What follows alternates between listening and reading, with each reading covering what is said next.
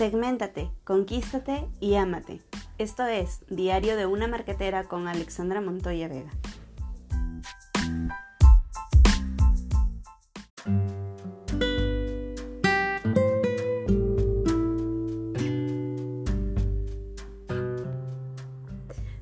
Hola, hola, gentita linda, bellos, ¿qué tal? ¿Cómo están? Les saluda Alexandra Montoya Vega de nuevo acá en otro segmento más de eh, Diario de una Marquetera. Eh, quiero darles las, bueno, pedirles las disculpas del caso porque me he quedado perdida un buen tiempo desde la última vez que, hice el podcast.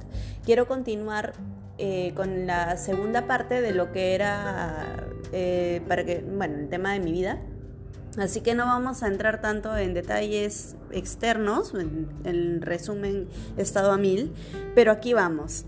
A ver, vamos a comenzar haciendo un recordatorio de lo que era el primer capítulo, que bueno, es básicamente lo que sucedió en mi niñez y que bueno, la empleada finalmente fue despedida de mi casa, estuve en tratamiento psicológico, etcétera, y este, bueno, mm, no funcionó al toque en mí tuve muchos temas en adelante, que bueno, es parte de este, de este segmento, de este episodio.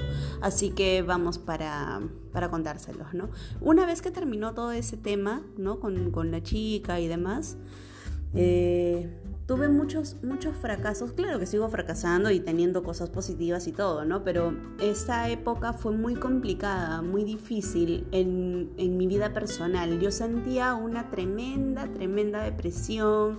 Sentía que era producto de eh, un producto efímero de la naturaleza que no tenía por qué estar este, en, este planeta, que no tenía por qué haber nacido, culpaba a mis padres porque nací yo, porque estuve yo, porque existía yo, eh, culpaba a mis padres por lo que me había sucedido, que por qué me dejaron sola, por qué me tuvieron si no me iban a cuidar, por qué darme tantas responsabilidades siendo tan niña, por qué no me, no me cuidaron, ¿no? por qué no, me, no, se responsabilizaron de mí, eh, por qué eh, anduvieron preocupados tanto en sus vidas, en sus, en sus cosas y no en nosotros, ¿no? en sus hijos, porque finalmente decía yo, cuando era más chica, eh, ¿Para qué trajeron hijos al mundo si en verdad no eran responsables ni maduros para ser padres, etcétera, ¿no?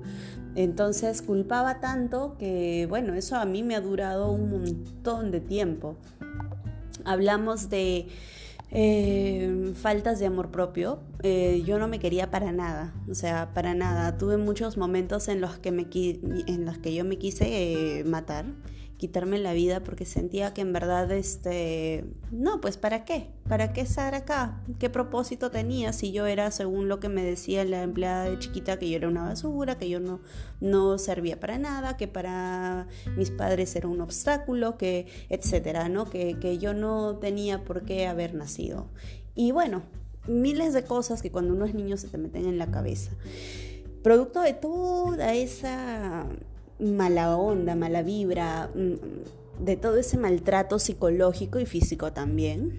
Pero creo que más me dolía el tema psicológico, porque fue algo muy complicado de sanar, de, sacarme de encima. Entonces pasó tanto tiempo que, bueno, tuve eh, relaciones eh, con chicos y todo, pero no duraban lo que yo quería, o sea, duraban, pero no como yo quería que durasen, ¿no? Eran relaciones tormentosas, eran personas con las que en verdad no, iba a llegar nunca a nada. La primera persona con la que, este, que estuve y todo fue un chico que también creo venía de problemas en casa porque eh, tenía un carácter bastante complicado y claro, o sea, él era como que muy fosforito y muy mm, de mal humor, ¿no? Paraba, a pesar de ser también marquetero y lo demás. Pero claro, o sea, influye tanto el tema del atrae lo que mereces y, y probablemente en ese momento tal vez yo atraje a, ese, a, esa, a esa persona en mi vida. Eh, permití cosas como que me levantase la voz, que me tratase con malas palabras, que me tratara como, como él quería tratarme. Eh, que, por ejemplo, una, una cosa muy compleja en, en, en, aquel entonces, claro, porque no existía Facebook, no existía WhatsApp, no existían las redes sociales, no había nada más que tu móvil eh, cavernícola y las llamadas por teléfono y los mensajes de texto. Eh, entonces, ¿qué pasaba? Que simplemente el chico este se desaparecía una o dos semanas sin hablar conmigo. Yo lo llamaba y no me contestaba. Para mí eso era tormentosísimo porque decía, diablos, ¿qué es lo que sucede? ¿Por qué no me responde? ¿Qué es lo que ha pasado con él? Y, yo le, y por ejemplo, me contestaba y al final, eh, nada, simplemente me decía que para qué lo llamaba que este, estaba ocupado y que no sé cuánto. Yo le decía, pero dime qué es lo que sucede, por favor, cuéntame qué es lo que pasa, o sea, qué está pasando con esta relación. Y no, simplemente me cortaba el teléfono. O me decía, ya después, después voy a tu casa. Y yo, Sonsa, andaba pues ahí detrás, ¿no? Y claro, o sea, en ese momento yo, para, para todo, era yo la víctima, ¿no? Claro, ¿por qué me trata así? Soy, o sea, si yo soy tan buena gente, yo soy tan buena, tan buena onda, ¿por qué esa forma de tratarme? ¿Yo qué le he hecho, no? En el plan de víctima, claro. O sea, ahorita en verdad yo me escucho esa voz y ese comportamiento y, y, yo misma me sacaría la mugre, verdad. O sea, cállate, no tienes por qué tratarte de esa forma, ¿no? Entonces, este, claro, adoptaba esa posición porque en ese momento me sentía súper, súper mal. Muy triste, desvalorizada, le echaba la culpa a todo el mundo, pero la culpa no la tenía yo, claro. Yo no tenía la culpa. Y claro, o sea, evidente, o sea, para cualquiera eh, de fuera, definitivamente, o sea, tú no tienes la culpa. Pero realmente sí, tienes la responsabilidad y la responsabilidad viene porque tú, tú estás permitiendo que esas cosas te sucedan. Y si tú no permitieses que eso te suceda, entonces en una, la persona que te está maltratando, te está tratando de, convencer para cosas que no quieres, definitivamente se va, se aleja de tu vida, la basura se larga. Entonces, en ese momento yo acumulaba y acumulaba más basura porque era lo que atraía. Y bueno, al final este chico terminó conmigo y yo sentía que la vida se me iba. Decía, no, Dios mío, se me fue el mundo con él. Es más, yo quería casarme con él, grave error, grave error habría cometido casándome con una persona de esa forma, ya estaría golpeada, hecha basura. Uf, no, olvídense. Por eso digo, por algo suceden las cosas y en verdad cada cosa que, a uno le pasa tienes que aprovecharla y sacarle el jugo de, de todo lo positivo, pero eso claro, no lo aprendí ahí, lo fui aprendiendo mucho tiempo después.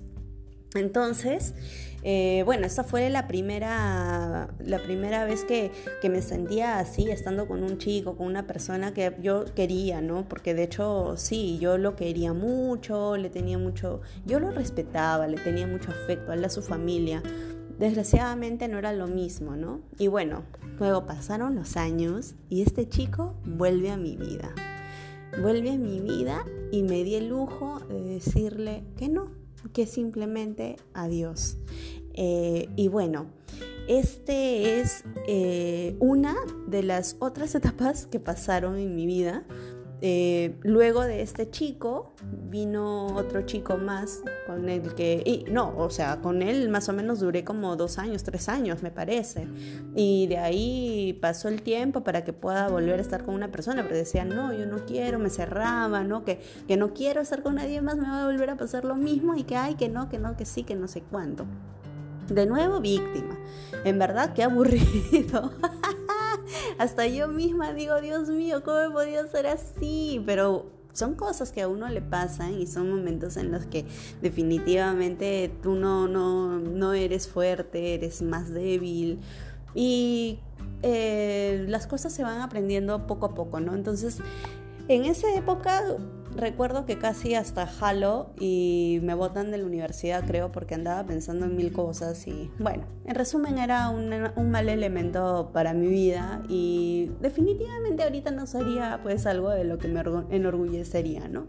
Y bueno, pasó el tiempo, este, pasó mucho, mucho tiempo para que vuelva a estar, a, estar con alguien y eh, bueno, en esta, eh, las, esta vez fue lo contrario, o sea, si antes era la idiota o la mensa y, la muy, ay, no, ay, que la vida es pajaritos color de rosa, esta vez decía, no, a mí nadie me va a tratar mal, nadie va a hacer de nuevo conmigo lo que, lo que quisieran y ta, ta, ta. Entonces adopté el plan y me puse, o sea, adopté el plan ya no de víctima, sino de este, la, la mujer fuerte, ¿no? La mujer que con ella nadie puede y la que no se enamora. Entonces, ¿Qué sucedió? ¿Qué sucedió con esa historia? Se las voy a contar en el siguiente segmento. Muchas gracias por escucharme, vamos en contacto, los quiero muchísimo, gracias por seguirme, en verdad vamos a seguir contando más historias y poco a poco nos vamos a ir conociendo y nada, muchas gracias por escucharme, les mando un besote, que tengan un excelente, excelente día, una excelente semana. Adiós, chao.